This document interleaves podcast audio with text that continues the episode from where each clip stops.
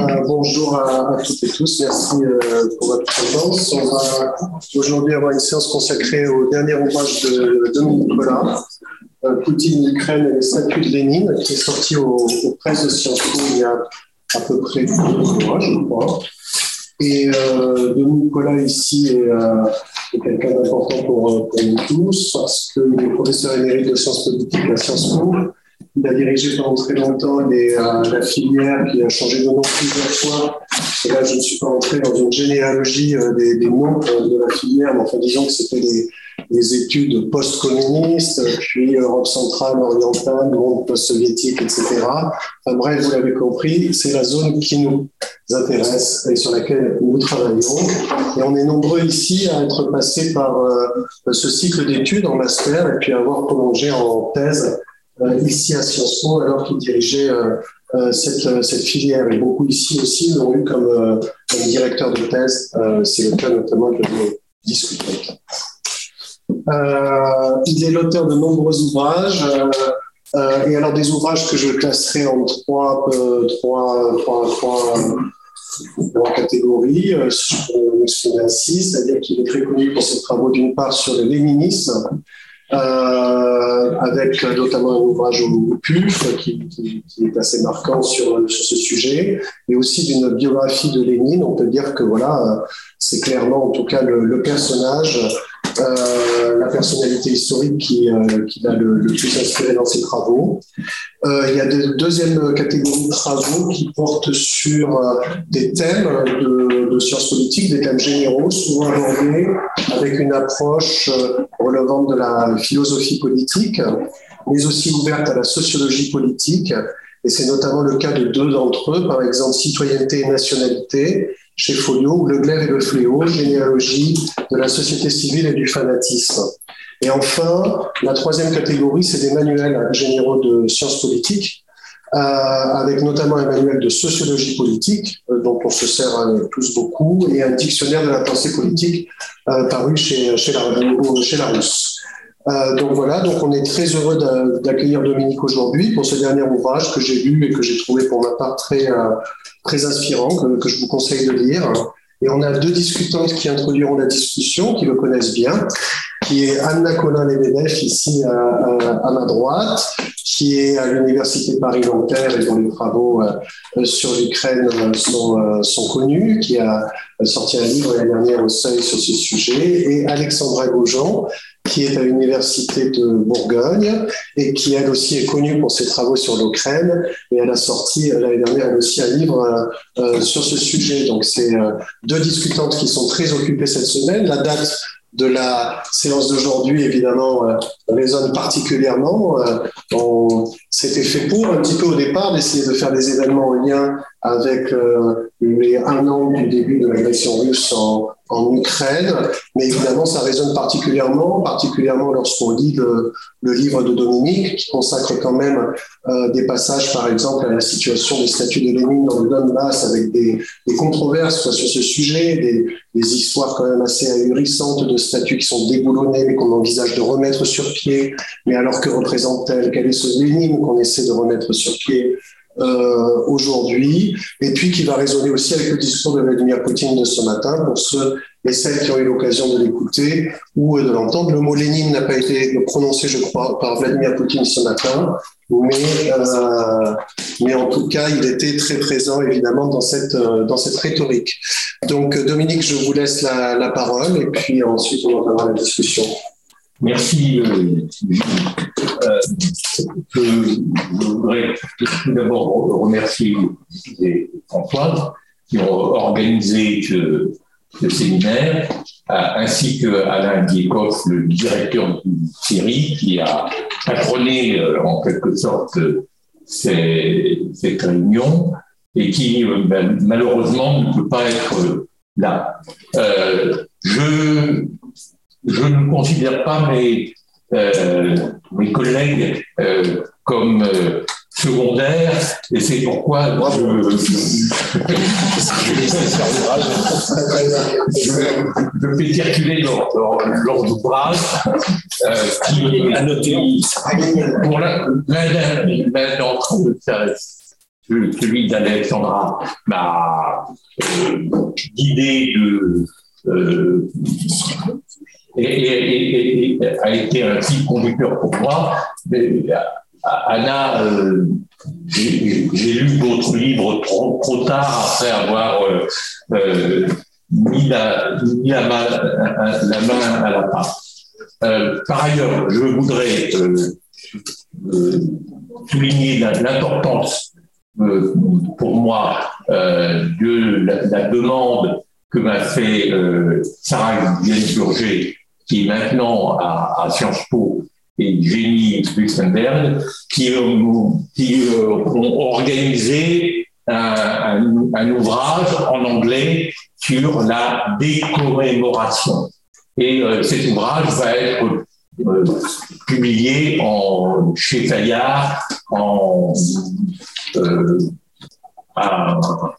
à l'été. Et ça m'a donné l'occasion d'écrire un chapitre sur la commémoration et la décommémoration de, de Lénine. donc, euh, comme euh, l'a évoqué euh, Gilles, il y a un, an, exactement le 21 février 2022, Poutine a fait un discours qui préparait à son agression massive sur la euh, sur l'Ukraine. Euh, et euh, il, a, à cette occasion, prononcé un jugement sévère sur Lénine en lui attribuant à, au, fondateur du bolchevisme et au fondateur de l'URSS les, le rôle d'auteur et architecte de l'Ukraine. Et donc, il semble avoir dans, dans ce texte, donc il y a un an, euh, avoir imputé une responsabilité euh, majeure à, Lénine. Euh, et il y a une ambiguïté que je souligne dans, dans mon petit livre, euh, L'ambiguïté, c'est que Poutine ne, on peut dire indifférent au statut de Lénine euh, et il regrette que euh, les euh, statuts de Lénine aient été démolis. Les monuments à Lénine ont été démolis à, en, Ukraine, semblant ainsi euh, condamner l'Ukraine pour son inconséquence, euh, puisque euh, Lénine aurait été le promoteur de, l'Ukraine.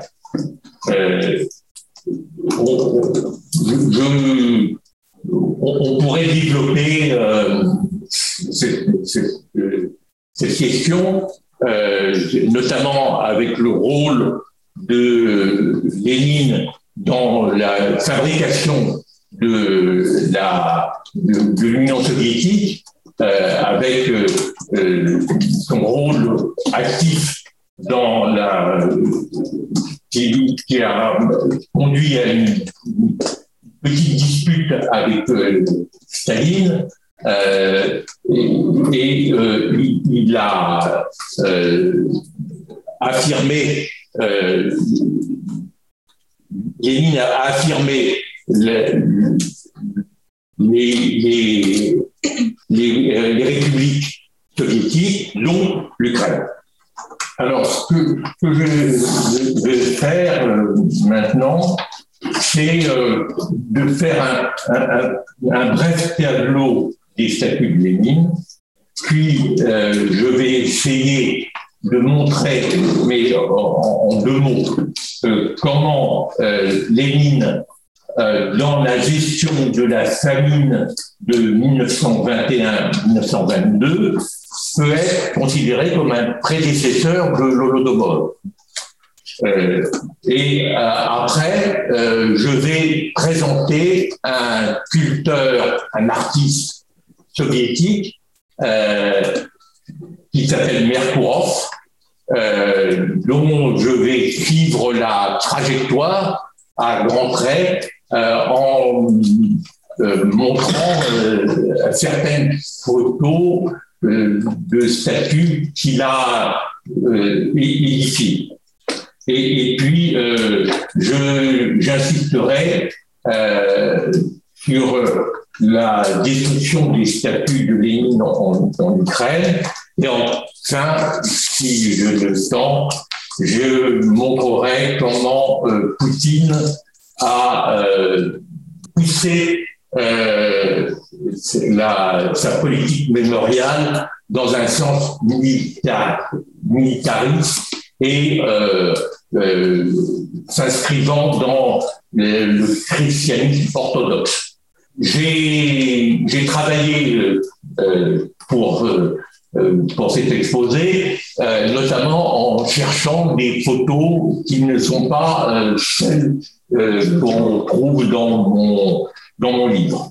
Euh, et donc, mon premier point, c'est euh, l'importance euh, des statuts de, de Lénine dans les républiques de l'Union soviétique. Donc, on, voit ici, et, j'en ai plusieurs, on, voit ici un, un buste de Marx et un buste de Lénine dans une réunion euh, qui se situe euh, euh, au début des, années 20. Euh, et j'en ai une autre euh, que je reproduis dans la biographie à, laquelle Gilles faisait allusion, euh, euh, qui est de 1919. Et donc, dès avant la mort de Lénine, celui-ci a contribué en posant pour des sculpteurs, des artistes, des graveurs, euh, des dessinateurs, des photographes et des cinéastes à la propagation de, du culte de sa personnalité les statues de Lénine occupent, évidemment, dans l'espace soviétique, euh, elles sont en, environ 10 000 euh, en, public. Je ne parle pas des statues euh, privées, des statues confidentielles, si je puis dire, que les individus peuvent détenir, mais et non seulement elle dure de 1919-1920 jusqu'en 1985, puisque on, va passer à la, deuxième, euh, deuxième image, qui est Gorbatchev en 1985 dans une statue euh, place d'octobre près de l'ambassade de France euh, pour ceux qui ont fréquenté ce, lieu éminent. Euh, et euh, cette, cette, cette, statue, évidemment, on pourrait remarquer que il n'y a que des hommes, sauf la, victoire en, bronze qui impose le, socialisme. mais c'est évidemment typique euh, de la continuation et de la perpétuation euh, des statuts de Lénine en, euh, en, Union soviétique. En 91, euh, on a un mouvement de destruction de, de, de statuts, pas partout, mais par exemple à, à Erevan euh, une, statue euh, d'un sculpteur dont je reparlerai plus, tard, et on, voit cette statue en 91 démolie par les, les Arméniens. je, j'utilise ce terme euh, global. Euh, il y a peut-être des Arméniens qui ont regretté euh, cette démolition. voilà, ça c'est une, photo typique des, démontages des, des statues des mines, notamment en, en, en Ukraine.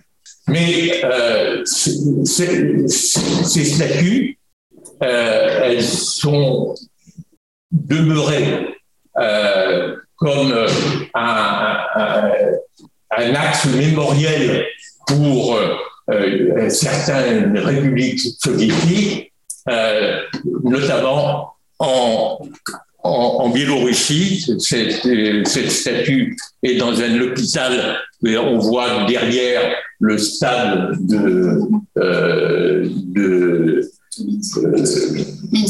de, Minsk. Pour ceux qui connaissent Minsk, on est plusieurs à, à connaître euh, Minsk où j'ai en, euh, enseigné plusieurs fois.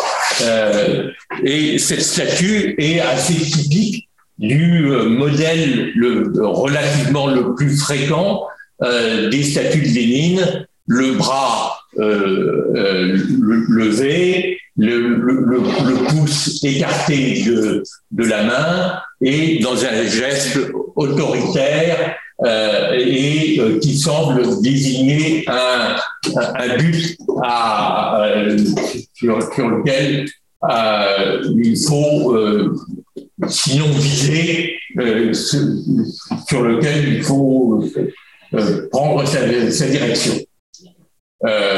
Et j'ai ça, c'est une, statue dans euh, un musée Lénine à Kazan, euh, où on, c'est une délégation du Parti communiste, j'allais dire soviétique, mais russe, le Parti communiste russe, euh, où on voit euh, et c'est une, statue, euh, c'est une photo qui a été prise en juillet 2022. Donc après euh, l'invasion de, euh, l'Ukraine et sauf erreur, j'ai vu Zouganov, le leader du Parti communiste russe, euh, ce matin euh, parmi euh, le, public qui venait écouter le, discours de, Poutine. Et je, je, vais, je fais partie, je redévelopperai pas ça, mais le, Parti communiste est euh, un, des éléments qui euh, déterminent euh, Poutine à ne pas s'attaquer au statut de Lénine. Il, considère que les, communistes russes, par attachement au, au à la nostalgie communiste et à, celle de, Lénine, de, ça se serait, ça se serait les, les, les, les heurter, les dresser contre lui que euh, de euh, s'attaquer au statut de Lénine. Et c'est l'explication euh, première que, euh, que je vois. Mais au contraire, en Ukraine, il y a un démontage systématique des statuts de Lénine. Celle-là est une Vishivlenka, qui est, qui, qui, qui est une, euh, une, ironie euh, transitoire euh, pendant je ne sais pas de combien de, mois ou d'années, mais qui est évidemment vêtir, vêtir les mines d'une chemise à broderie typiquement ukrainienne, c'est euh, euh, une, une, mordante. Euh, et ça, c'est la fin de la statue de Lénine en raison de, des, lois de décommunisation qui ont été prises par la Rada ukrainienne euh, en, euh, au, début de 2015 et qui ont conduit euh, non seulement à changer les, les noms, mais aussi à abolir toutes les statuts de Lénine et des communistes. Je vais rapidement parler de Lénine et la famine en Ukraine.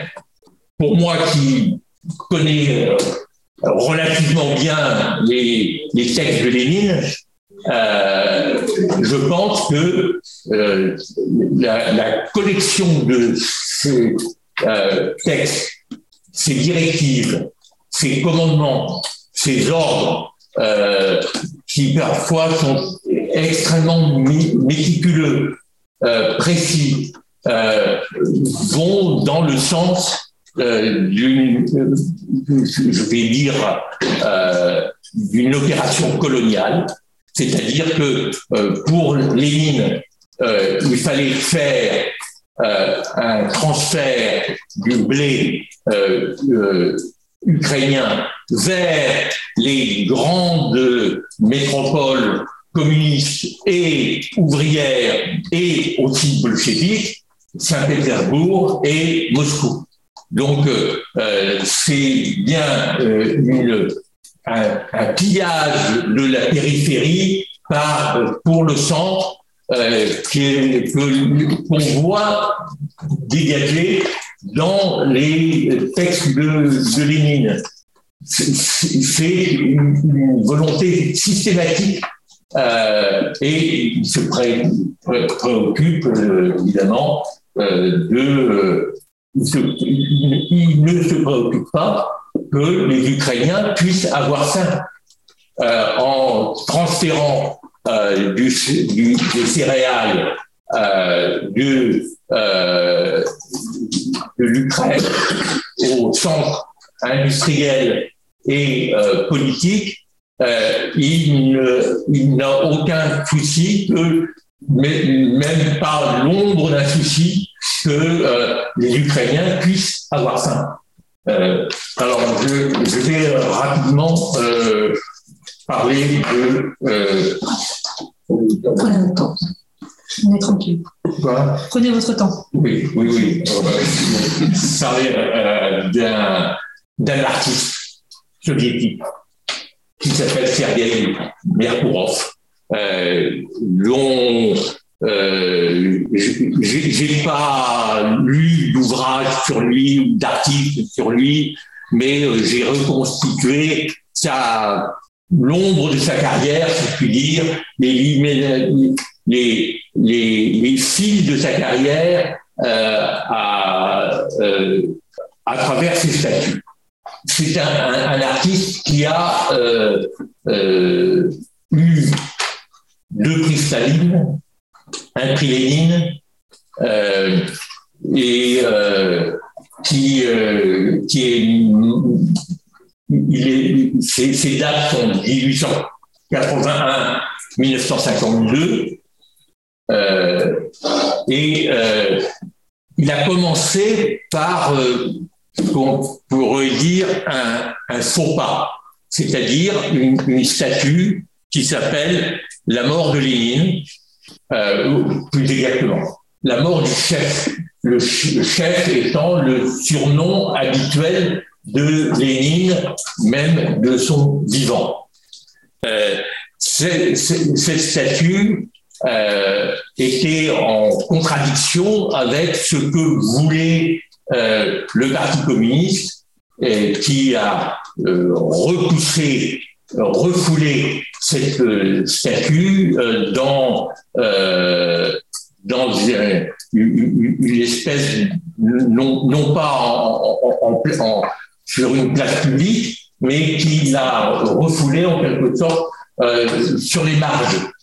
Et euh, maintenant, elle est euh, euh, à, à Gorky, c'est-à-dire le, village où euh, Lénine est, est, est, mort. Alors, cette statue était l'opposé de celle qu'on a, vue tout à l'heure, euh, euh, dans l'hôpital de, Minsk, où on a un, un, debout euh, qui indique la direction à laquelle il faut parvenir. Euh, mais là, on a un Lénine mort, un Lénine en, voie de putréfaction, euh, entouré d'un linceul euh, avec une multitude de, de et qu'on reconnaît essentiellement par sa barbiche. Hein, mais euh, c'est donc les instances du Parti communiste sans lesquelles, évidemment, euh, aucun euh, statut de Lénine ne pouvait être édifié en public. Euh, les instances du Parti communiste euh, ont refoulé, euh, comme je l'ai dit, euh, cette statut de, euh, de Lénine. Mais Merkourov, euh, qui devait avoir des, des, des, suffrages, des, des, des appoints dans le haut le, le, sommet du Parti euh, communiste. Et euh, il a euh, été euh, euh, il a été commandité pour le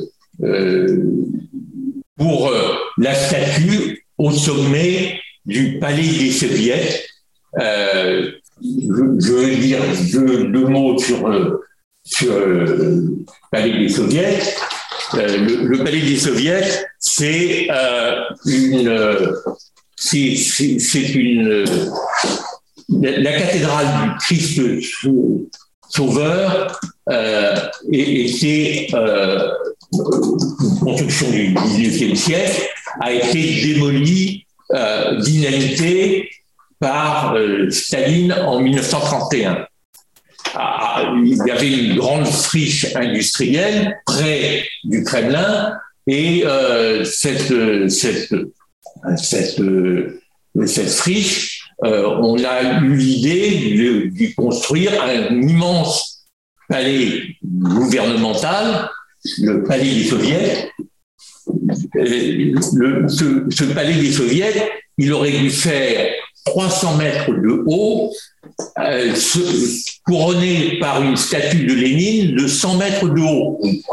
Et c'est Merkourov qui a été chargé de, euh, réaliser euh, la maquette de, euh, de, cette, euh, de cette statue. On, peut continuer peut-être. Euh, voilà, ça c'est le bâtiment euh, avec la, statue de Lénine euh, dans son position d'empereur, si je puis dire, et euh, il y a une, autre photo, euh, c'est l'architecte euh, de Yoffan qui euh, a construit, euh, a fait la, maquette, les plans de la, du palais des soviets, qui euh, a euh, photo, photographié devant la, la, statue de Merkourov. Cette statue, elle, était donc comme un, triomphe, mais on va voir que Merkourov a, a, été sollicité, enfin sollicité, ordonné plus exactement, euh, pour euh, euh, l'autre, statut et deux autres, deux autres statuts. Il, il, a réalisé deux statuts en miroir sur les bords de la Volga à, en, de Staline et de Lénine euh, en 1937, euh, mais, mais euh, les statues ont été construites lentement parce qu'elles étaient liées à un canal qui reliait la Moskva et la Volga. Et pour le, signe du triomphe de Staline, on a construit donc deux statues euh, qui euh, sont 22 euh, mètres de haut en pierre avec une, espèce d'armature interne et elles ont été construites par des concentrationnaires par des prisonniers du goulag euh, qui ont euh, creusé le canal et euh, qui ont édifié ces deux statues. Mais ces, statues dont on peut, on peut voir celle de Staline et puis celle de, de de, Lénine, ces, statues, euh, elles ont euh, donné lieu à euh, des reproductions multiples, c'est-à-dire qu'elles ont été réduites et leur matière a été transformée et on, les voit par exemple euh, dans une, euh, une exposition universelle à New York en 1939. Alors, je ne connais pas, euh, j'ai trouvé ce, document sur Internet. Euh, il y a que les personnes noires qui rendent hommage à, Lénine et à Staline. C'est peut-être euh, lié à, la projection euh, des, soviétiques sur, euh, sur la population noire aux, États-Unis. Mais cette, cette, statue, on la retrouve aussi au, dans le Grand Palais du Kremlin euh, au, euh, au, au, 20e congrès du Parti communiste soviétique euh, et, elle, est là plus petite, elle est d'une autre matière. Au, au, passage, on voit Thorez euh, à, droite euh, avec. Euh, c'est pas, c'était pas une, réunion où le chef a délivré son, son secret, mais là, c'était une, une, réunion publique et bon, euh, mais euh, cette, statue, euh, elle, elle va migrer, si je puis dire, après avoir été sur les bords de la Volga à New York le, même modèle va être copié non pas dans le grand palais du Congrès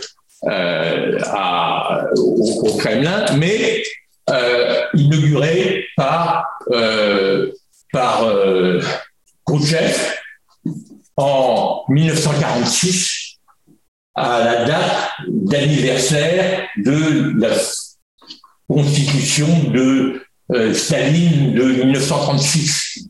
Et c'est euh, le même Khrouchtchev qui, va donc euh, inaugurer cette, cette, cette, statue en 1946. C'est statue qui est en porphyre le matériau qui sert au mausolée de Lénine, c'est dire la dignité euh, de cette statue, euh, puisqu'elle elle est sculptée dans euh, le, même matériau que le mausolée de Lénine dont je n'ai pas parlé, mais qui est évidemment dans cette stratégie mémorielle joue un rôle important. Je pense que vous avez euh, une idée euh, globale de ce qui s'est passé euh, en, Ukraine et à Kiev en fin décembre, fin de, l'année 2000. 13, euh, au début de l'année 2014, que euh, Poutine continue à appeler un coup d'État, euh, une expression, formule qu'il utilise à, répétition. et cette, statue, elle est euh, l'objet d'attaques de nationalistes ukrainiens euh, et euh, elle est mise, à mise à bas en, le, le, le 8 décembre 2013 par des, avec des câbles. Et après elle est martelée. Et on, voit du reste l'homme qui, qui, manie le, marteau, qui a un brassard ukrainien. Euh, elle était où cette statue? Elle était placée À Kiev. À Kiev. Dans, dans, le centre de Kiev. Pas, sur la place principale, en fait, un petit peu plus. Après, euh, cette, cette, statue euh, le piédestal de cette statue, comme beaucoup le piédestal de statue de Lénine, euh, va être transformé en une sorte d'hôtel de la patrie. Euh, et, là, elle va recevoir des drapeaux, ukrainiens, comme cette photo le montre à partir de ce moment, on, peut dater euh, le c'est-à-dire la chute des statues de Lénine en ukrainien. Euh, et euh, en, fait, la chute des statues de Lénine a commencé dans l'ouest de l'Ukraine, mais euh, aussi connu euh, des, événements euh, destructeurs dans l'est de l'Ukraine. J'en cite un, exemple dans, dans ce livre. et le léninopade va se, se, développer entre 2014 et 2015, mais en 2015, il y a quatre lois de décommunisation qui sont passées par la RADA, qui veut, euh, aboutissent à changement des noms de rues, destruction des statuts des, dignitaires communistes et euh, évidemment, parmi ceux-là, il y a Poutine. Par exemple. Vous avez dit Poutine. Poutine, c'est Aussi. Oui. Euh, je ne crois pas qu'il s'agit de. Ah, on en parlera. Ah bon, alors, euh, à, à Sloviansk, où a séjourné Alexandra, euh, il y a la, statue euh, de, de Lénine, dont j'ai pas pu retrouver euh, la date exacte, mais avec des drapeaux ukrainiens. Et il y a son démontage dans la photo d'après. Et euh, c'est euh, peut-être euh, Alexandra euh, nous donnera son, son, point de vue que, que je cite dans, dans mon livre. euh, parce que elle a été euh, à Sloviansk au, au moment ou un peu avant qu'on qu'on démonte la, la série. J'ai retrouvé euh, euh, statues de Lénine à, à euh, qui sont, euh, on peut, euh, et là c'est c'est en, après 2014 parce que la, statue a été démolie en le, le 22 euh, février euh, 2014 euh, et après il y a eu euh, euh, l'érection d'un drapeau ukrainien à la place du, euh, euh, de la statue de Lénine. Donc c'est la transformation euh, des piédestaux de, euh, des statues de Lénine en euh, hôtel de la patrie euh, est assez commun. Et euh, là, euh, c'est la, la, l'ultime euh, euh, transformation de la statue de Lénine, c'est le 11 novembre euh, 2022, au moment de la libération par l'armée ukrainienne de euh, la de de Kherson et où euh, euh, il y a une petite foule qui, euh, qui manifeste en, en, en, faveur de, euh, euh, de la libération. Alors, je, je vais terminer en, en, donnant quelques, quelques mots euh, sur la politique mémorielle de euh, Poutine. Je l'ai dit tout, à l'heure, cette politique mémorielle, elle est marquée par la militarisation et par, euh, et Cathy pourra nous en parler, avec la mobilisation de l'Église euh, orthodoxe. Euh, ici, euh, c'est la, statue de, de, Lénine, pardon, la statue d'Alexandre III en Crimée, dans le palais où s'est déroulée la, euh, la conférence de Sochi. Euh, et euh, c'est évidemment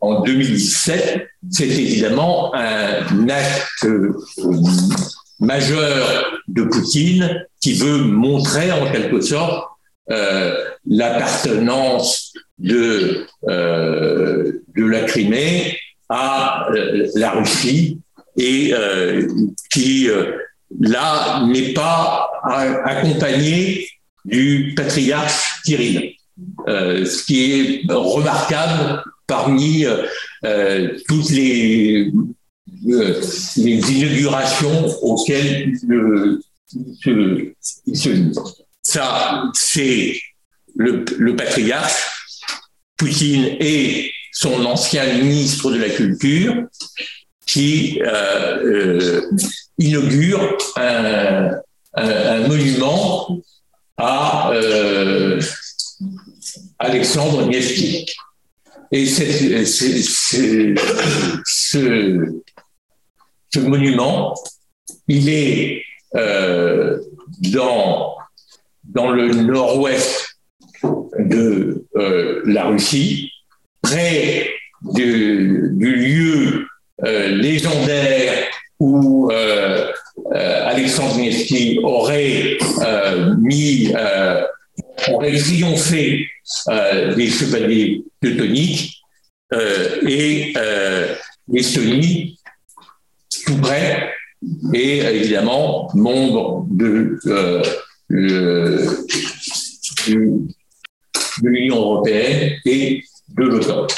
Et euh, je vais, je termine sur cette euh, photo euh, où euh, on voit le grand monument euh, visible depuis l'Estonie, où Poutine s'inscrit en quelque sorte dans la lignée d'Alexandre Nevsky. Voilà, je, je m'arrête parce que j'ai parlé. Merci Dominique. vraiment, merci beaucoup pour la présentation, puis pour euh, ces photos qui viennent encore. Euh, il y a déjà beaucoup de photos dans le livre, mais on voit qu'il aurait pu y en avoir beaucoup plus, visiblement. et euh, voilà, c'est très précieux tout ça matériel, matériel photographique. Et euh, donc peut-être qu'on va, je vais laisser la parole tout de suite euh, Alexandra et Anna. Je ne sais pas comment. Alexandra, tu vas commencer? Euh, bah, merci, merci beaucoup en tous les cas à, à Gilles euh, euh, et à Françoise de, de nous avoir euh, réunis. C'est pour moi donc une grande joie et un honneur de venir discuter cet ouvrage. Euh, et peut-être quelques, quelques, quelques remarques préliminaires avant de, de, rentrer dans le, dans le vif euh, du sujet. Comme l'a dit Gilles, nous sommes ici euh, plusieurs euh, anciens euh, étudiants et étudiantes de Dominique Nicolas. Et il y a quelque chose que je voulais souligner, c'est que en tant qu'enseignant et responsable de ce cycle supérieur sur l'Europe de l'Est, Dominique Nicolas s'est toujours montré très curieux par rapport aux travaux que nous menions euh, les uns et les autres sur ce qu'on appelait les périphéries de la Russie. Euh, et euh, Dominique n'a jamais considéré ces pays comme des sujets mineurs. Et pour cela, je lui en suis toujours très reconnaissante parce que ce n'était pas forcément le cas d'autres collègues au milieu des années des années 90. Et euh, si on prend euh, le titre de ce livre, on pourrait se demander s'il n'est pas un peu centralisateur d'ailleurs. Euh, mais justement, c'est bien l'Ukraine qui est au centre, avec Poutine et Lénine à ses côtés, non pas pour les embrasser, mais pour mieux les, rejeter. Euh, je souhaite aussi ici remercier Dominique Nicolas pour la, liberté avec laquelle il nous laissait conduire nos recherches, sauf lorsqu'on devenait trop admiratif d'un auteur. Il nous demandait toujours de se méfier du dogmatisme, hein, même scientifique. Euh, et euh, cette méfiance était comme une règle, même si nous avions tous et tous en tête son obsession pour Lénine, dans laquelle il, ne, cherchait pas à nous enrôler, il n'avait pas été forcé. Euh, C'était le seul admirateur de Lénine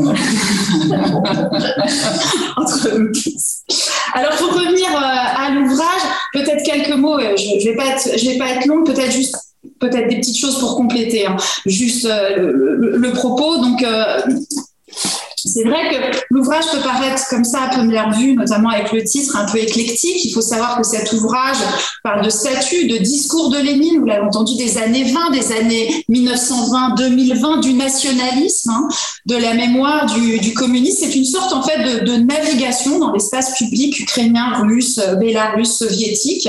Et véritablement, donc vous avez, pu voir, les photos des, des statues qui sont véritablement une, une, richesse. Un des points de départ, donc c'est le nombre de statues de Lénine qui se développe au début de l'URSS. Puis après sa mort, la mort de Lénine, jusqu'à la fin du RSS, hein, Nicolas a insisté là-dessus sur les dernières dans les années 80. Les statues de Lénine sont toujours là en Russie, en Biélorussie mais elles ne sont plus en Ukraine. Hein. La dernière euh, aurait été déboulonnée en 2016. Pourquoi, comment C'est bien à ces questions auxquelles Dominique Nicolas répond dans ce, livre, dont l'autre point de départ est bien évidemment cette phrase que vous avez citée hein, de Poutine qui, lors du lancement de l'invasion, accuse Lénine d'avoir créé l'Ukraine tout en procédant quelques semaines plus tard à la réinstallation des statues à son effigie dans les territoires ukrainiens occupés par la Russie. Là, ce paradoxe. Vous évoquez une guerre des monuments qui montre bien qu'on a affaire à une dissociation progressive des imaginaires nationaux, comme d'ailleurs le montre Anna euh, dans, son, dans, son, dans son ouvrage. Et en fait, en vous, en, en vous écoutant, euh, Dominique, j'étais en train de, qui m'intéresse plus particulièrement à l'Ukraine, à quel point en fait les Ukrainiens s'étaient éloignés de cette statuaire et, à quel point il y a vraiment ce, ce, ce, cette dissonance et ce, décalage. Le dernier chapitre de l'ouvrage, permet en quelque sorte de, boucler la boucle de l'analyse en donnant une réponse à, ce paradoxe hein, d'une politique mémoriale éclectique, vous, en avez parlé, hein, qui vise, selon vous, à justifier ce que vous appelez un état de puissance qui s'appuie sur des symboles communistes, orthodoxes, impériaux, une sorte de cuisine euh, statuaire et mémorielle qui vise à prouver la grandeur russe et sa linéarité hein, dans, dans, le temps. Les statues de Lénine sont restées, mais le faste se déploie aujourd'hui autour d'autres personnalités plus anciennes, Alexandre III, Vladimir Ier, Pierre le Grand. Et vous concluez là-dessus sur les controverses mémorielles en Ukraine, euh, qui contrastent avec ce que vous appelez euh, la mémoire unique en Russie. Et je me suis demandé si on n'était pas, euh, du coup, on n'était pas passé du parti unique à la mémoire unique. Alors, une, première question. Je vais revenir un petit peu sur les années 20. Euh, puisque, alors, vous en avez parlé hein, sur la, la, famine de 21-22 et ce qu'il faut avoir aussi, euh, je, me permets là juste une petite précision intéressante, c'est que euh, le mémorial dédié à la famine, donc euh, de 32-33, hein, de, ce qu'on appelle le Holodomor en Ukraine, ce mémorial à Kiev inclut bien d'autres famines, celle de 22, 21-22 et euh, celle des années aussi euh, 40. Donc en fait, c'est un mémorial qui est dédié à l'ensemble des familles soviétiques sur le territoire ukrainien. Euh, ce qui m'intéressait, moi, c'était plutôt ces années 20 en Ukraine. Vous dites, euh, dans, l'évolution du discours de Lénine, à un moment donné, euh, je cite, Lénine se métamorphose en ukrainien en avril 1914. Donc, vous montrez comment, finalement, Lénine adopte une posture, hein, qualifiée presque pro-ukrainienne. Et puis ensuite, vous montrez bien l'évolution en page 37, vous dites que Lénine est comme le premier dictateur communiste, et vous précisez qu'ensuite, il n'est pas du tout favorable à l'émergence de la nation ukrainienne, Ukraine comme nation. Et pourtant, un peu plus loin dans le texte, vous dites que vous, revenez bien, et vous citez d'ailleurs Terry Martin sur la politique soviétique des nationalités hein, des années 20, les années 20 qui sont considérées, alors aujourd'hui, hein, mais euh, dans, j'allais dire, le continuum de tout ce qu'est l'Union soviétique, un petit peu la période de renaissance nationale en Ukraine, avec la promotion de la langue ukrainienne, et d'ailleurs aussi promotion des langues des, minorités en, Ukraine. Donc je voulais avoir votre avis sur, voilà, sur, sur cette politique qui a pu avoir lieu dans les années 20. Voilà, est-ce que Lénine euh, la cautionne? Est-ce que c'est un passage obligé euh, dans l'évolution du, du, communisme? Et euh, comment il perçoit cette, cette, politique des, des, nationalités qui vise hein, à promouvoir ce qu'on appelle la nationalité titulaire, c'est-à-dire les Ukrainiens sur le territoire ukrainien. Et c'est là où on voit bah, les, le Parti communiste, avant tout, hein, euh, composé d'Ukrainiens, les directeurs d'usines, les établissements d'enseignement supérieur, etc. Du coup, oui. Alors, on laisse Dominique répondre ou on les enchaîne Voilà. Et après, Et après, il y aura une question de Voilà. Il me semble que euh, le, point important, ça serait de distinguer euh, la, politique d'indigénisation euh, et celle du Parti communiste. Euh, parce que pour ce que j'ai vu, je pense que le, parti, le parti bolchevique, euh, il pouvait admettre des, départements de langue, si je dire, hein, mais euh, son, son armature, euh, sa, structure était russe ou de la part de, d'Ukrainiens ou peu importe, qui a- avait un projet euh, russe et qui était totalement bolchevique. Euh, ce que je veux dire par là, c'est que euh, de la même façon qu'il a, il a pu exister euh, pour la culture juive au début de l'Union soviétique, une, euh, des théâtres juifs, euh, etc. Euh, le, parti, lui, euh, il ne, euh, s'intéressait pas aux différences nationales. Et, ça, c'est depuis euh, euh, les- les années 1900. Euh, donc, euh, à, mon sens, euh, ce qu'il faudrait. alors, le, livre de Thierry Martins, j'ai- je, je n'ai relu, c'est ton dernier, que les chapitres sur, sur l'Ukraine. Mais euh, je ne suis pas sûr qu'il traite de la différence entre culture nationale et euh, appareil du parti. À mon sens, euh, l'appareil du parti était, euh, si je puis dire, monolithique. Euh, je, un, des, personnages dont je parle euh, dans Petrovski, euh, il était né en, Ukraine. Je ne sais pas s'il parlait l'ukrainien, euh, mais comme c'était un, homme des villes, euh, je pense qu'il il parlait plutôt euh, russe. Euh, et il, a appliqué euh, les politiques coercitives de, euh, de l'Ukraine, ce qui lui a permis d'avoir une, statue euh, érigée euh, à Dnipro. Je distinguerai les, cultures nationales et Est-ce que Anna, Alors, ça va être un peu étrange, mais je vais refaire un petit mot d'introduction, puisque voilà, avant de vous poser les questions, je ne peux pas, je ne, je pas me résoudre de poser une question et de faire une remarque de but en blanc. Donc, euh, une fois de plus, pour vous remercier euh, pour, euh, pour, pour ce livre qui est.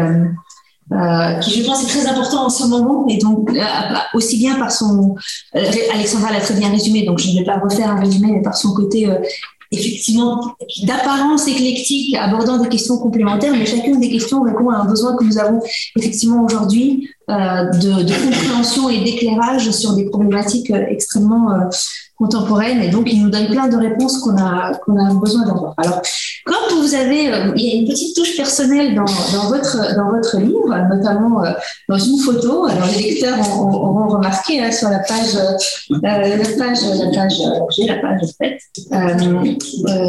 page 73, la photo de la page 73 du monument de, de, de Lénine dans la gare de Finlande, l'auteur du livre est présent sur la, sur la photo et l'indique dans la légende. Donc, euh, c'est, je, trouve que voilà, ce, détail, ce détail m'a beaucoup, aimé. Et du coup, je me permets une petite remarque personnelle aussi euh, en lien avec les statuts de Lénine. Je suis désolée, j'ai pas pu m'en empêcher. En tant qu'écolière euh, soviétique à Moscou, j'étudiais dans une école où dans le hall d'entrée, il y avait une, une statue de, de Lénine en, plâtre de, de, de, bonne taille, dépassant largement les deux mètres, et avec voilà, une, une configuration tout à fait classique que l'une des, l'une des représentations classiques de Lénine que vous citez dans le, euh, dans le livre. Euh, on, était, dans les années 80, la perestroïka avait déjà, avait déjà commencé. il y avait un jeune homme à tout faire au sein de l'école qui était un ancien diplômé qui était là en attente de, suite des événements. Il était en charge de faire le ménage et notamment donc de faire le ménage autour de la statue de, de Lénine. Il faisait ça avec, euh, il mettait ça en scène avec énormément de, euh, de, comment dire de, bah, de mise en scène, c'est-à-dire que il ne nettoyait la statue de Lénine que lorsque c'était l'heure de la récréation ou de la grande pause pour que ce soit bien visible et se mettait sur l'escabeau. Et euh, il, il, en fait il, prenait un chiffon et il caressait langoureusement la calvitie de, de, Lénine, il passait, euh, il entre les yeux, il lui frottait la barbiche, etc. Il prenait un très grand soin de, la statue. Et il faisait régulièrement des suggestions à l'administration de l'école, notamment en signalant que eh bien, la statue de Lénine commençait à devenir la peinture commençait à s'éclayer un petit peu et donc il faisait des suggestions pour repeindre avec des suggestions de couleurs. Alors d'une fois sur l'autre, ça pouvait être le rose pour aller pour aller en pour matcher avec la décoration de la salle et puis il avait également suggéré de repeindre la statue de Lénine en rouge. Voilà, ce qui avait euh, suscité un certain nombre d'interrogations et de commentaires. Alors en termes de, on était bien avant le tout, tout, déboulonnage, mais je pense qu'il y avait un rapport très personnel à cette statuaire qu'on a pu retrouver, je pense, à plein d'endroits en Union soviétique, parce qu'au-delà de ces grandes statues, il y a quand même tout, tout, ce tas de petites, euh, de petites représentations qui étaient, euh, qui étaient présentes. Donc ça, c'était mon anecdote personnelle, et je ferme la page, euh, je ferme la page là-dessus. alors, dans, pour, pour, pour, revenir à des, à, des, à des considérations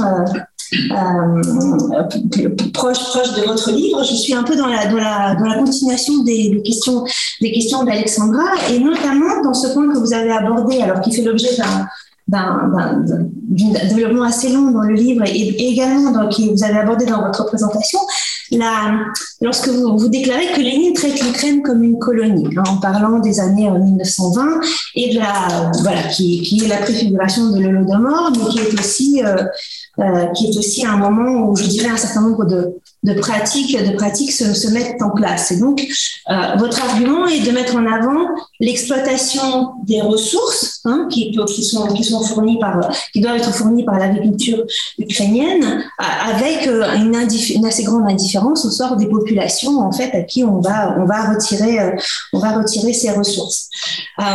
donc, c'est effectivement une des dimensions de la, de, du rapport, du rapport euh, du rapport colonial, mais dans le rapport colonial, euh, traditionnellement, euh, en plus de l'exploitation de ressources, en tout cas dans un, dans un certain mode de, de, colonialisme, on met en avant une deuxième dimension qui serait l'imposition, alors l'imposition d'un mode de gouvernement, mais aussi l'imposition culturelle et, le, et, une certaine imposition linguistique. Alors le débat sur la nature coloniale de l'Union soviétique est quelque chose qui est euh, très très vif en ce moment, à la fois, euh, alors bien évidemment en Ukraine, où cet argument est mis en, euh, est, est, en avant très fréquemment pour, pour caractériser la guerre, et ça, ça c'est partagé par un certain nombre de, de, nos collègues comme Timothy Snyder qui considère que, qui, qui, insiste sur la nature coloniale de la guerre. C'est une question qui se pose également en Russie et qui se pose également dans les autres États, euh, dans les autres États d'ex-URSS en reconsidérant la relation qu'ils ont pu avoir à, à, Moscou. Alors, euh, vous avez répondu à la, à la question d'Alexandra en disant que le parti ne s'intéressait pas aux, aux, aux différences, euh, aux, différences nationales, hein, qu'il y avait euh, quelque part un, volet euh, linguistique, vernaculaire, culturel qui pouvait être, voilà, qui, était, accepté, qui était jugé utile, mais que le parti était quelque part au niveau de l'universel. Et donc, est-ce que, est-ce que cet universel est universel ou est-ce que cet universel est russe Hein, est-ce que, est-ce que, est-ce qu'au final, voilà, la, version de l'universalisme, est-ce, est-ce, est-ce qu'on on peut poursuivre en fait votre votre argument sur euh, Lénine qui traite l'Ukraine comme une colonie euh, en, en, allant, en allant, en allant jusque là, euh, est-ce que comment dire, est-ce qu'un projet colonial est là chez Lénine? Voyez, est-ce que vous le, est-ce que, est-ce que vous le, vous le euh, vous le voyez déjà? Et, que pensez-vous de cette, euh, de cette discussion sur la nature coloniale ou non de l'Union soviétique? Alors, je, pense que euh, le projet léniniste que j'ai écrit dans, dans le bouquin, euh, c'était un projet euh, d'expansion euh, universelle de, la révolution.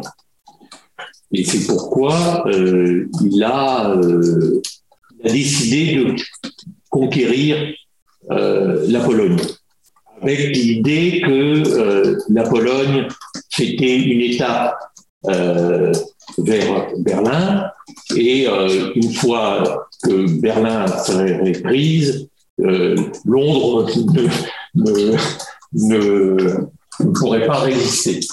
Euh, donc, je, je et, et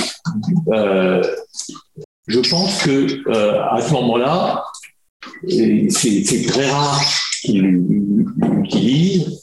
Euh, Lénine a parlé euh, de euh, comme s'il avait franchi les frontières ethnographiques, et il emploie le, mot, hein, euh, de, de la Pologne. Et donc, il y a, à, la fois un projet d'expansion universelle de la révolution et une, prise en compte des spécificités nationales. Et je pense que euh, pour les pour Lénine, euh, aussi bien la Pologne que l'Ukraine, c'était essentiellement des nations, enfin, des, des nations paysannes, des nationalités paysannes. Et euh, c'est une banalité, mais Lénine ne supportait pas les paysans. Euh, c'est pas qu'il voulait, il, euh, les exterminer, mais il voulait qu'ils se transforment en, ouvriers. Euh, ou en instituteur, euh, euh mais euh, je, crois que je, cite ça, les, quelques adjectifs péjoratifs que, les, que Lénine porte sur les paysans. Euh, et donc, euh, la colonisation pour, les, pour Lénine, c'était de transformer euh, les, les paysans ukrainiens en ouvriers métallurgiques ou voilà. Et, c'était cette, opération, si je puis dire, euh, qui, euh, qui l'obsédait. Alors, euh, par ailleurs, moi, je, dois dire que je je connais pas bien la, la littérature sur la, la, nature coloniale de euh, l'URSS. Euh, enfin, j'ai j'ai quelques idées là-dessus, mais euh, la, la, littérature scientifique euh, je ne la connais pas à fond. Elle n'est pas très nombreuse. Voilà. C'est une, question très récente. Oui, oui. Elle a déjà parlé à son des questions Oui, on a C'est assez rapide. On en a encore une, une question. Encore deux, mais c'est bon, ça va. Oui, oui, on aura. Je pense, moi, c'est très- c'est assez rapide. hein. Euh, C'est c'est une question qui n'est pas facile, mais j'aimerais quand même euh, avoir votre point de vue là-dessus. Euh, la décommunisation en Ukraine. Vous avez parlé de, hein, de 2015, euh, vous avez expliqué. Un des arguments de ceux qui l'ont défendu, hein, qui ont défendu ces lois, notamment euh, donc sur la décommunisation euh, des monuments, des noms de rues, etc., notamment ceux qui étaient à la tête de, l'Institut pour la mémoire nationale, hein, c'était de dire que le maintien des statues euh, de Lénine dans l'Est et le Sud de l'Ukraine avait donc euh, contribué à maintenir une mémoire euh, vive du communisme, visible on va dire, hein, avait contribué donc à maintenir une, nostalgie du passé soviétique sur laquelle euh, pouvaient euh, s'appuyer donc les séparatistes, les Russes présents, etc. Qu'est-ce que vous en pensez? Qu'est-ce que vous pensez de cette, cette, euh, euh, cette statuaire et finalement sur leurs effets, euh, les effets politiques qui n'est pas facile, c'est quelque chose qui est difficile à mesurer, mais sur euh, voilà, est-ce que, est-ce que tous ces Lénines, quelque part, hein, effectivement, est-ce qu'on passe à côté? Certains disaient, mais non, mais en fait, vous savez, nous, ça fait partie de notre univers, la Slaviance qu'on passe à côté, on ne fait plus attention. Et il y a ceux qui disaient, si, si, en fait, c'est là-dessus. Et en plus, les statues de Lénine ont souvent servi dans, ces lieux, c'est peut-être aussi intéressant de le rappeler, euh, lorsqu'il y avait les manifestations pro-Maïdan, elles se faisaient souvent, par exemple, auprès de la statue euh, de Taras Shevchenko, donc ce, poète ukrainien du 19e, et celle plutôt, j'allais dire, euh, anti-Maïdan, qui pouvait se faire justement au pied des, des statues de, de Lénine. Donc il y avait quand même une utilisation politique de ces statues. Donc est-ce que la décommunisation, c'est presque, vous demandez, euh, est-ce que, euh, est-ce que vous avez raison de penser que ça, ça produit ces effets-là je, j'ai- je, je me souviens euh, précisément euh, pour votre question euh, des, des affrontements à Kherson, Mhm. où il y avait une, une foule assez nombreuse et des hommes qui te réclamaient de Maïdan, euh, qui voulaient abattre la statue. Et des opposants, euh, notamment quelques femmes, mais peu, nombreuses, euh, qui étaient prêts à, à s'affronter avec les, les, hommes qui euh, euh, voulaient démolir la, statue. Et, là, on, avait vraiment un, conflit euh, donc il, faudrait alors il faudrait connaître la euh, sociologie politique de la ville, combien il y avait de combien il y avait de euh, d'électeurs communistes euh, parce qu'il y a, encore quelques euh, quelques euh, députés de la Rada communiste.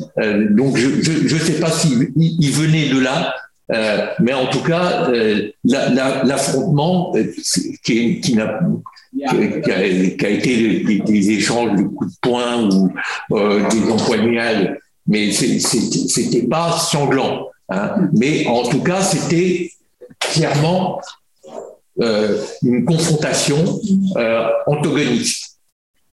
Euh, je ne sais pas si, si on, il, faudrait répondre lieu par lieu. Mais en, en tout cas, à, à Kiev, euh, même si la, pointe de la- de l'attaque contre la statue de Lénine, euh, c'était peut- peut-être euh, l'extrême droite, mais la, masse des, manifestants qui ont voulu démolir la statue de Lénine n'étaient pas d'extrême droite. et ah, je vais faire deux en un.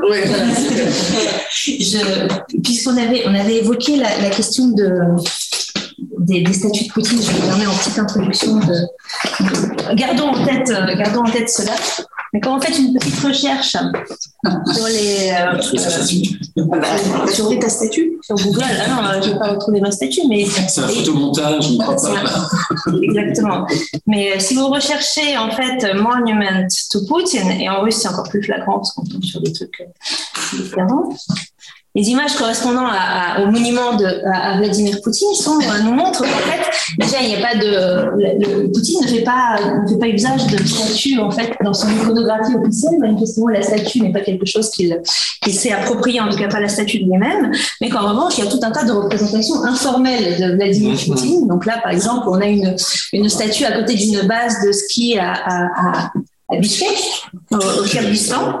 Voilà. On a également un Poutine, un Poutine empereur qui est un petit buste fait par, par des Cosaques et, et, installé dans un village. Bon, nous avons euh, un certain nombre de monuments, énormément de monuments en fait second, enfin pas second degré, mais disons qui ne glorifient pas exactement euh, Vladimir Poutine. Et puis on a ce qu'on a de plus officiel en fait, c'est la, la, sculpture de, de, Poutine en judoka euh, euh par, par Hein, donc, euh, je, pense que voilà. La, la, qui était le sculpteur officiel. Le sculpteur officiel. Elle est où cette statue Elle est. Euh, alors, en, bas, là, on a. Voilà, je, pense qu'elle est, elle est, elle est, à Moscou, mais elle n'est pas, elle est pas dans, dans un espace public. Mais je dirais quelque part, ça, pour moi, c'est un prétexte pour interroger en fait le rapport. Euh, alors, vous avez très bien développé dans le livre le rapport de euh, de Vladimir Poutine à la, à, la, à la, mise en scène de la mémoire collective avec euh, ses références qui sont beaucoup des références impériales. Hein. Donc lui-même n'est pas euh, n'a pas repris à son compte la pratique soviétique de, de mémorialisation, enfin de, de, mise en statuaire des leaders. Euh, des leaders politiques contemporains, en tout cas pas de lui-même. Il ne semble pas avoir préparé, comme, comme Lénine, en fait, sa présence dans l'espace public. Et ça m'amène, en fait, bon, déjà, si, ouais, je ne sais pas si, euh, si, si, si, vous, avez, une, réflexion là-dessus sur la sur la, la, raison pour, pour, laquelle en fait ce, que, ce, que, Poutine va mettre en scène va être des va ne, va jamais être sa propre sa, propre figure au sein du sein du régime, mais surtout en fait ça m'amène à une question plus générale sur pareil, sur, un, éclairage d'actualité, en fait, on entend très souvent deux discours sur euh, ce que serait le projet de, Poutine dans la, dans la guerre d'Ukraine. D'un côté, la restauration de l'URSS et d'un autre côté, la restauration de l'Empire russe. Alors, est-ce que ce type de questionnement vous paraît pertinent, en fait? Je, pense que euh, je ne vais pas vous répondre. je pense que l'URSS a reconstitué en partie l'Empire russe. C'est-à-dire euh, en, en, 1920, et ça, c'est quelque chose qui est euh, complètement occulté. Euh, Lénine a fait appel à, fait, a, fait, appel. Il, a poussé à l'invasion de, la Pologne. Euh, en, s'imaginant, un peu comme euh, Poutine, si je puis dire, euh, que ça serait très facile. alors que les, Polonais ne se sont pas des, des. Hein, ça, Georges Mink résume ça très bien dans, dans, son, dans son bouquin, euh, mais euh, dans son histoire de la, histoire de la Pologne. Euh, et l'invasion de la Géorgie, qui avait le tort d'être menchevique, ça, montre bien une, une, propension de, la, Russie, la bolchevique à envahir les, autres. Alors, c'était, c'était tout le, tout le chef de on, va envahir les autres pour se débarrasser des euh, des grands propriétaires fonciers polonais ou des mencheviks euh, euh, géorgiens. Mais c'était quand même la, logique de l'empire, même euh, voilée, je peux dire, ou métamorphosée en expansion de la révolution mondiale. Peut-être tu veux euh, ouvrir la, discussion. Je pense que ce qui vient de s'engager, l'échange qui vient de s'engager, a montré que Dominique euh, a dit que c'était un petit livre. On voit euh, l'importance des, questions qu'il permet d'aborder. En fait, c'est ça qui est assez fascinant, je trouve, c'est qu'à partir de cette entrée par les statuts, on ouvre en fait des questionnements qui sont vraiment euh, très importants, voilà, qu'on a commencé à aborder sur la question de l'impérialisme, du colonialisme, de l'exercice du pouvoir, etc. Euh, je ne sais pas s'il y a d'autres questions. Euh, oui. Euh, bonjour. Merci pour vos contributions, Vincent, journaliste, essayiste et personne qui a fait enseigner en Sciences Po. Je voulais revenir au rapport que Poutine entretient avec la figure de Lénine. Il y a eu apparemment deux éléments contradictoires.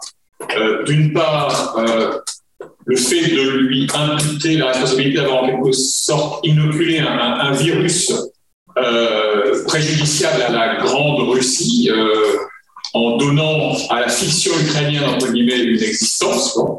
Et ensuite, euh, vous évoquiez l'épisode dans lequel il y a rétablissement, restauration de tout ou partie de la statulaire dans les territoires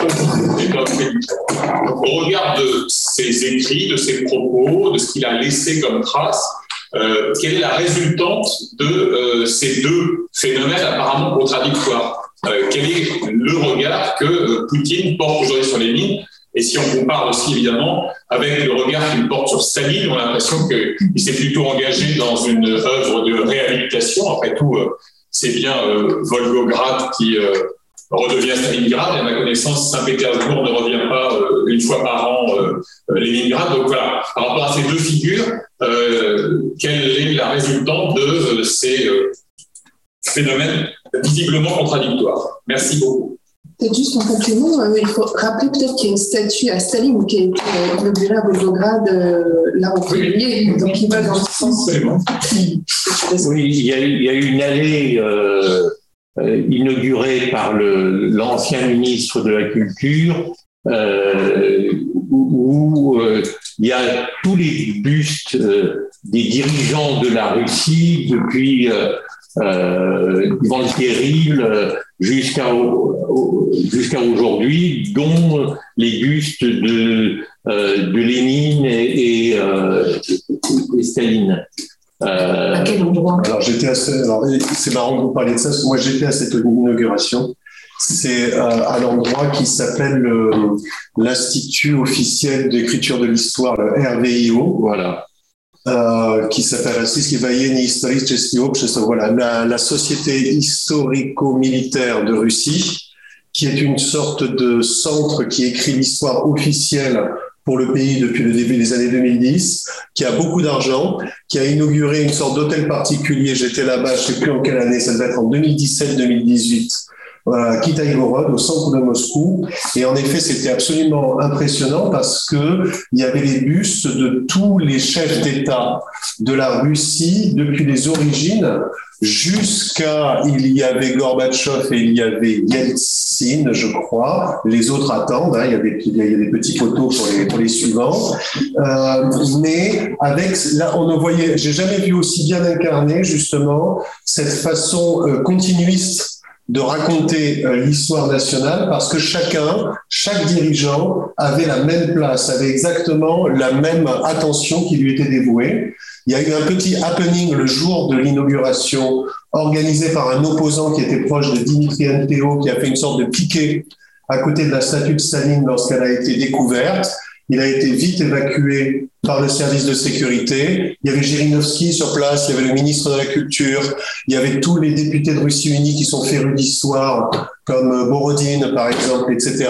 C'était, j'étais un petit peu là par hasard, mais je voilà, c'est ma contribution au débat d'aujourd'hui, c'est que j'avais assisté à cela et je pense qu'en effet, c'était la première fois qu'une statue de Staline était inaugurée euh, publiquement dans la période post-soviétique, je crois.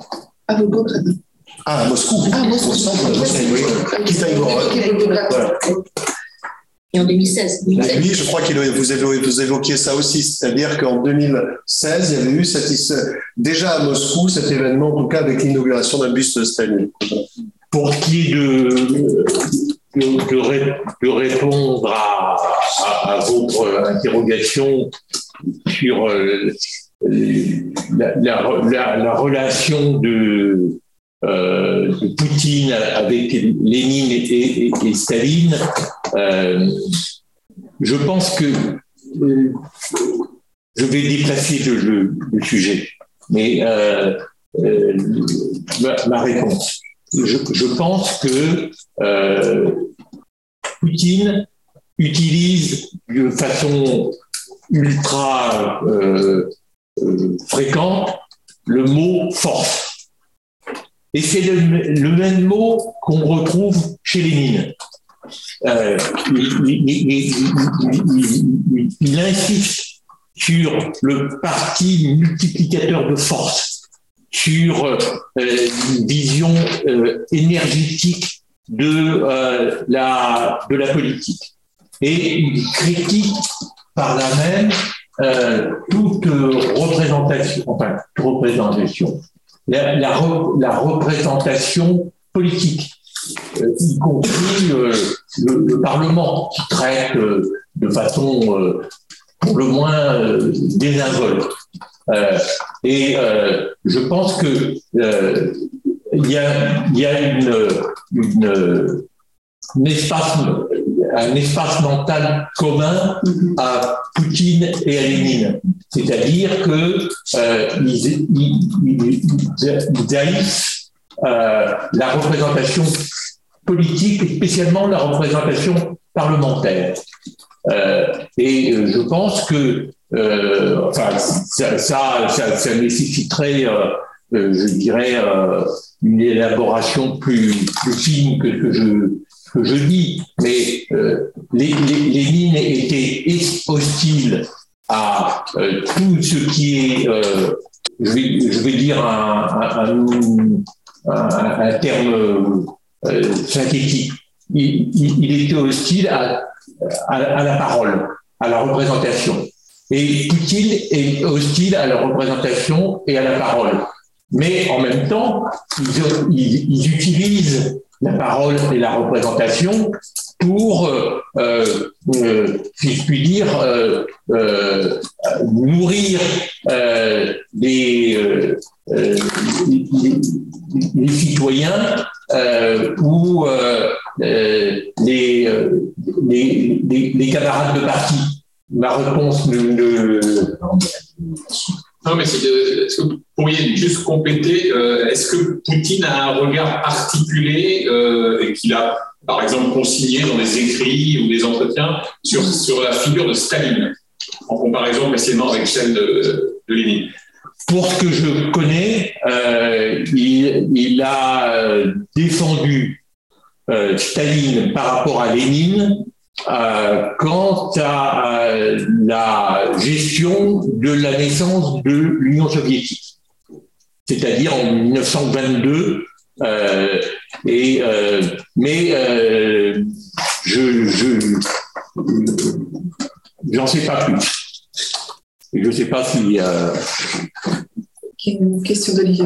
Oui, en fait, euh, vu que tu voulais parler de la politique de la donc ça peut être aussi un, lien à ce que tu voudrais poser en plus, mais je trouvais très intéressant le débat qui s'est ouvert sur la, question finalement des années 20 dans la construction de ce lien entre politique d'indigénisation et euh, universalisme, alors russe ou bolchevique ou à, discuter, parce que le débat euh, qui a lieu aujourd'hui, et moi je l'ai aussi dans, dans les études centra-asiatiques, c'est la question de finalement euh, quelles finalités ont eu euh, ces politiques des années 20 euh, par rapport à la construction, alors pour l'Asie centrale, mais pour l'Ukraine aussi, hein, de ces élites nationales, euh, avec aujourd'hui la critique qui est faite de dire, mais en fait, ces élites, elles ont été construites sur la forme, comme on le sait, mais sur le fond, elles n'étaient pas politisées. Elles n'avaient pas justement une capacité politique propre pour défendre des, projets nationaux. Et, du coup, la question qui se pose, c'est aujourd'hui, même 20, 30 ans après l'indépendance, ces identités-là n'ont pas encore été repolitisées. Euh, il faudrait vraiment que des projets nationaux comme celui qui est à l'œuvre aujourd'hui en Ukraine, à savoir une identité qui transcende les clivages linguistiques, ethniques, euh, les, projets voilà, euh, mémoriaux, euh, puissent se faire. Et, et l'Asie centrale est très en deçà, bien évidemment, hein, de ce qui se passe aujourd'hui, parce qu'évidemment, on est dans un contexte de guerre et puis il n'y a, a, pas le contexte. Mais je pense que cette question-là de savoir si des identités nationales sont finalement des identités politiques, euh, se présente. Donc, je voulais savoir en fait ce que vous en pensiez. Peut-être que ça faisait le lien avec ton, ce que tu voulais dire, mais est-ce que finalement, euh, cette politique d'indigénisation n'était pas euh, ben, le folklore national qui n'avait pas du tout de contenu politique pour pouvoir afficher réellement, on le sait, les élites ont été décimées, enfin, il, ne reste rien derrière. Euh, tout ce qui était un projet politique a été décimé. Et il ne reste que des figures, comme vous le dites, qui, euh, quelque part, sont des départements de langue du Parti communiste, mais, euh, mais sans plus. Donc, c'est ça que je, voilà, je voulais voir. Qu'est-ce que vous en pensiez sur ça, sur la question de la. Parce que je, je pense que le, le, le projet politique des bolcheviks était la négation euh, féroce, euh, radicale de euh, des cultures nationales. Et que il niait les cultures nationales aussi bien chez chez le qui était le mot d'ordre du Bund, euh, euh, mais aussi des mencheviks, euh, et de certaines élites ukrainiennes. Et, ce, projet s'est maintenu dans la construction de, l'Union soviétique, spécialement dans les années, dans les années 30 euh, il y avait euh, du folklore, effectivement. Euh, et, je pense que la, culture nationale a été réduite au, au, au folklore. C'est brutal ce que je dis mais que les historiens de l'époque sont, dans les discussions qu'on a, ils sont pas d'accord. Et eux, ils défendent réellement que la politique d'indigénisation était fondée sur une. Voilà, c'est pour ça que moi, je suis pas historien, donc euh, tu venais pour toujours discuter avec eux à cette échelle-là des années 20. Mais eux défendent, euh, enfin, eux, les personnes avec lesquelles je me suis entretenu, sur euh, le vrai projet politique qui était la politique d'indigénisation. Le projet des communistes, quand bien même tu parles. Il y a un renfort, en fait, c'est l'idée d'avoir des Ukrainiens qui sont à la en, charge du projet communiste en Ukraine, en fait. Sauf que tu mets des Ukrainiens qui sont politisés, qui doivent être politisés au communisme, et qui ne peuvent pas être politisés d'une. Ah bah, ben, tu, ça, dans, les, dans, dans les années. Il n'y a pas un pluralisme politique. De toute façon, dans les années 20, en termes de. C'est une lecture des historiens, c'est une lecture a posteriori. Oui, dans le sens que c'est Ils sont spécialistes, oui, mais ils reconstruisent. Autre question, merci beaucoup pour cette présentation. Alors, moi, je n'ai pas eu le temps de lire le livre, mais ça donne très envie de, de lire. J'avais une question par rapport à. Euh, sur les photos que vous avez montrées, on voit qu'en Ukraine, donc, les statues qui sont déboulonnées sont remplacées. Euh, par les drapeaux ukrainiens majoritairement. Est-ce que vous pouvez parler plus fort? Ah, pardon. On voit sur les photographies que vous avez montrées euh, que les statues déboulonnées sont euh, majoritairement donc, remplacées par des drapeaux ukrainiens. Euh, vous avez mentionné aussi euh, ce, ces textes de 2015 euh, qui prévoient le changement des lignes de rue et donc le déboulonnement des statuts voilà, communistes. ma question c'était est-ce qu'il y a un projet alternatif statuaire qui est mis en place. Si c'est le cas, en fait, est-ce qu'il y aurait des choses à en dire pour, voilà, pour ce, nouveau chapitre ukrainien? Comment c'est pensé? Avec quels objectifs? Je, je, je, ne crois pas, parce que ça serait difficile de remplacer une statue d'un individu quelconque sur, euh, sur un piédestal euh, qui a accueilli une statue de Lénine. Euh, ça, ça, ça, ferait un peu hétérogène. Donc c'est destiné à rester. Euh... Bah, je, pour l'instant, euh, pour, pour, ce que j'en connais, euh, ça, va être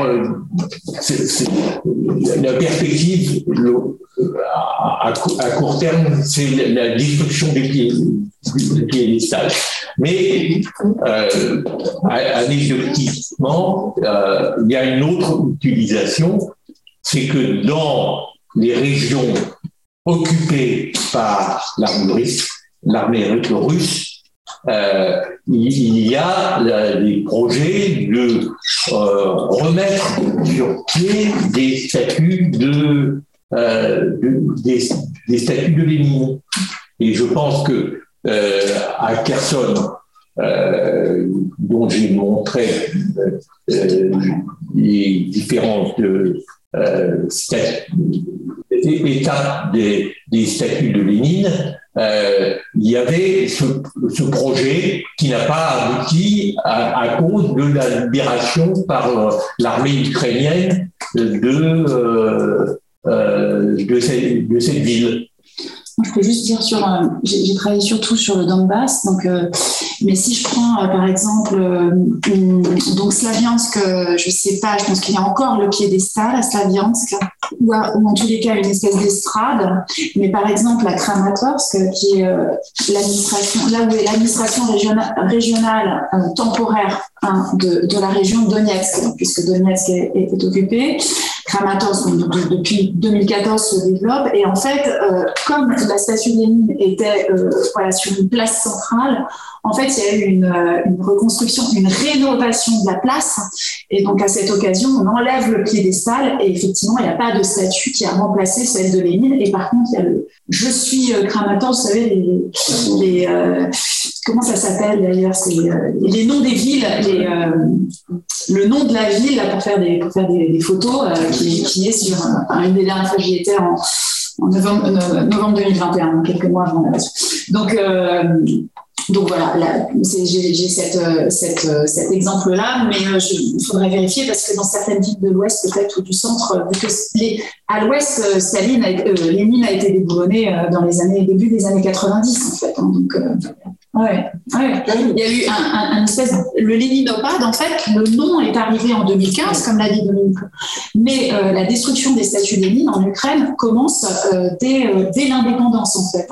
Et il y a un premier mouvement au début des années 90 et un deuxième mouvement après 2014, 2014 2015. J'ai trois demandes de questions. Juste une toute petite. Voilà. Oui, le, les deux extraordinaires statues de Staline et Lénine de part et d'autre du canal, elles y sont toujours ou pas? Ah bah, La statue de Staline a été euh, démolie euh, au moment de la déstabilisation euh, poussée par euh, Khrouchtchev, mais la statue de Lénine est, est toujours. D'accord. Ah oui, oui. Euh, J'y ai pas été, mais j'ai vérifié sur euh, Google Maps. Euh, il y a bien la, la, il y a bien la, la, la statue de, de Lénine. Euh, aucune statue de Lénine, euh, sauf euh, accident météorologique, etc., n'a été détruite en, en Russie dans les années 80, on, on les a euh, à, nouveau édifiés, euh, rénovés, euh, nettoyés, etc.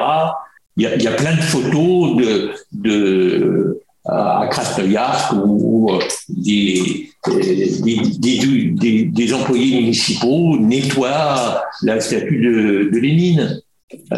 J'ai mentionné ça au, passage, mais je pense que Poutine ne veut, pas mécontenter euh, les, nostalgiques de l'Union soviétique et euh, les nostalgiques de euh, et, donc il veut aussi conserver le soutien du Parti communiste. Une question de Oui, euh, merci beaucoup Dominique pour, pour, cette présentation de votre livre. Euh, je, voulais vous, ramener, euh, plutôt faire appel à votre connaissance des textes de Lénine. Et donc j'ai une question là-dessus sur comment Lénine se figure l'Ukraine dans ses frontières? Est-ce qu'il y a des éléments sur ce que, comment il la représente? Est-ce qu'il trace une frontière? À cette Ukraine, et notamment une frontière à l'Est Je pose cette question en référence aux travaux d'une collègue euh, ukrainienne à l'université de Lausanne qui euh, montre notamment que précisément du côté des bolcheviks ukrainiens, euh, cette figuration de la frontière, elle se fait dans, la, dans une sorte de bataille symbolique et politique et même physique au, temps de la, de la guerre civile avec la Rada centrale. Et la façon dont la Rada centrale et donc ce gouvernement national ukrainien essaye d'avancer un certain nombre de prétentions et de figurer la frontière de l'Ukraine et que c'est dans ces, euh, dans ces débats-là que notamment le bassin, le bassin minier du Donetsk est intégré à l'Ukraine, alors qu'initialement, il n'est pas, pas du tout envisagé en tant qu'un territoire ukrainien. Et donc, est-ce que Lénine nous en dit quelque chose, effectivement? Alors, euh, étant donné la, la masse de, de, de Lénine, je ne suis pas sûr de bien vous répondre, mais j'en ai beaucoup. Euh, et, je, pense que euh, les, frontières de l'Ukraine pour euh, euh Lénine, elles viennent du, euh, recensement de 1897. Et elle y reprend tel quel euh, la répartition entre russophones et ukrainophones. Euh, alors, il faudrait voir euh, dans le recensement de 97 euh, quelle était la frontière de l'Ukraine. En tout cas, c'est la représentation qu'il a euh, par le par euh, euh, biais linguistique, si je puis dire. Mais il est nécessairement plus à fait, dans ce cas-là. Oui, bah, bah, je pense que c'est 97, c'est encore beaucoup du grénophone. Il y a aussi des générations économiques, quand même. Oui, tout à fait. C'est quand même la plus grande région industrielle de l'Empire. Bah, la dernière question qui va être la question du Gilles. Moi, j'avais une en fait sur la question de la mémoire unique. Je n'ai pas compris ce que vous entendiez par mémoire unique. Hein. Euh, parce que je me dis, d'abord, merci beaucoup. C'était vraiment très intéressant. Et donc ça me, voilà. euh, parce qu'en fait, ben je, voilà, euh, peut-être qu'on est d'accord, en fait, c'était une question de formulation. Mais s'agissant de la mémoire, vous avez cité de cette, effectivement grandiose, ce grandiose monument à Alexandre Nievski euh, dans la région de Pskov, qui a été inauguré avec, euh, avec Kirill Cheskhounov, euh, qui est donc un, monument contre l'Occident, de défense contre l'Occident. Euh, il y a des monuments à Vladimir, Saint Vladimir, qui, qui, ne représente pas cela, qui, renvoie à une autre mémoire. Euh, il, y a, il y a cette fameuse euh, avec ce qu'on vient d'expliquer. Donc, donc moi, je, moi, je dirais pas ce qui est intéressant, c'est de voir qu'il y a Sias de Rimouin, c'est-à-dire qu'il y a cette idée d'une histoire qui, qui, ne s'arrête pas. Donc là, effectivement, euh, c'est quelque chose qui, remonte assez, assez loin, c'est pas récent. Euh, mais je trouve qu'il y a en fait plusieurs facettes de cette mémoire. Euh, donc voilà, j'étais interrogative sur ce terme, et puis il y a un autre point sur cette question mémorielle aussi qui, euh, qui, m'interpelle, c'est que pour l'instant, pour l'instant, euh, la mémoire alternative est encore possible. Euh, c'est-à-dire qu'on peut encore faire mémoire euh, aux nouveaux martyrs. et, faire mémoire d'une façon autre que celle qui va être imposée par le, par le récit poutinien. Donc voilà, donc sur ces deux points, je me dis, est-ce qu'on peut vraiment parler? Malheureusement, on y va peut-être, hein, cette mémoire unique. Mais je trouve que pour l'instant, c'est pas. Enfin, je n'ai pas l'impression que ça c'est encore le cas, tout à fait. Mais je ne sais pas, peut-être pas d'accord avec moi. Hein. Moi, ce, qui m'a semblé euh, en, regardant les, les, photos de, Poutine et, les discours de Poutine euh, inaugurant euh, des, des euh, c'est euh, il y, a, deux points euh, communs, constants. L'apologie de la force militaire et l'apologie de la foi orthodoxe. Une dernière Alors moi, je, je fais une dernière remarque, ça a été suscité par le commentaire de, de Anna tout à l'heure et sur la comparaison avec Poutine, entre Poutine et Lénine. Et je trouve que quand même, c'est vrai que dans le titre de votre ouvrage, on voit les deux termes. Et en fait, ça m'est venu tout à l'heure en voyant ces, ces statuts de, de Poutine. Ce qui est en fait frappant, le point commun, c'est que tous les deux, de leur vivant, sont très soucieux de leur image et de la fabrication d'un culte de la personnalité, comme vous le dites dans votre livre. Et alors que euh, chez, euh, chez Lénine, ça prend la forme d'une statuaire, chez Poutine, c'est plutôt évidemment les photos, les films, etc. Or, il y a dans votre ouvrage un, un document, peut-être le seul qui n'est pas une photo de statue, mais qui est une photo de Lénine. Oui qu'on voit à la page 63. Et je me demandais quel était le rapport de Lénine à ce médium, justement, à la photographie. C'est-à-dire, est-ce que c'est quelque chose auquel il recourait beaucoup? Est-ce que c'est quelque chose qu'il prenait euh, au sérieux? Est-ce qu'il y a des travaux là-dessus sur la manière dont Lénine se servait de la photographie pour transmettre son image hors des statuts? Alors, euh, je vais vous renvoyer à mon précédent livre, voilà,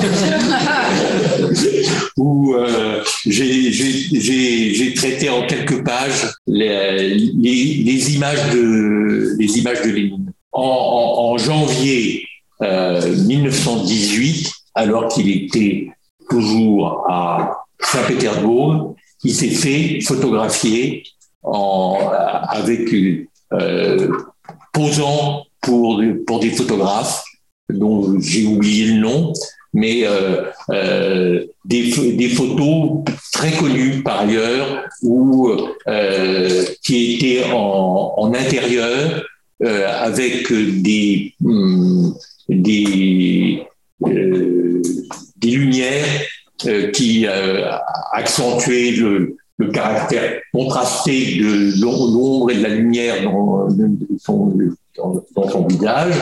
Et euh, il, a continué, euh, il y a des, des, des photos euh, posées et il y a des photos euh, instantanées, si je puis dire.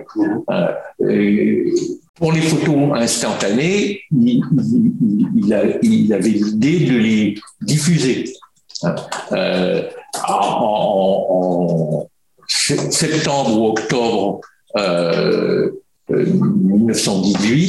euh, il, a, il, a, posé pour, pour un film dans la cour du, dans la cour du Kremlin et il était il était très conscient de de de son image euh, dans euh, public. Euh, Marc Ferraud m'a raconté avoir vu un film où entre la caméra et Lénine, il se place un, un petit gamin qui ne connaissait pas les usages de la de la de la, des, caméras et euh, cartes les cartes euh, euh rudement euh, pour euh, être directement à, appréhensible par la par, la photo. Ça c'est Ferron qui m'a raconté ça Et malheureusement, j'ai pas retrouvé le, le, le, film. Voilà. Bon. Mais je, je, fais confiance à Marc Ferraud. Je crois qu'on arrive au terme de cette discussion. Donc, euh, je pense qu'il faut d'abord recommander à tout le monde la lecture du livre. Voilà, vous avez compris qu'il était important. Vous avez beaucoup de. Ça fait et, euh, et donc, euh, et remercie bien sûr Denis Nicolas pour le pour l'ouvrage et pour la discussion d'aujourd'hui. Merci. Merci.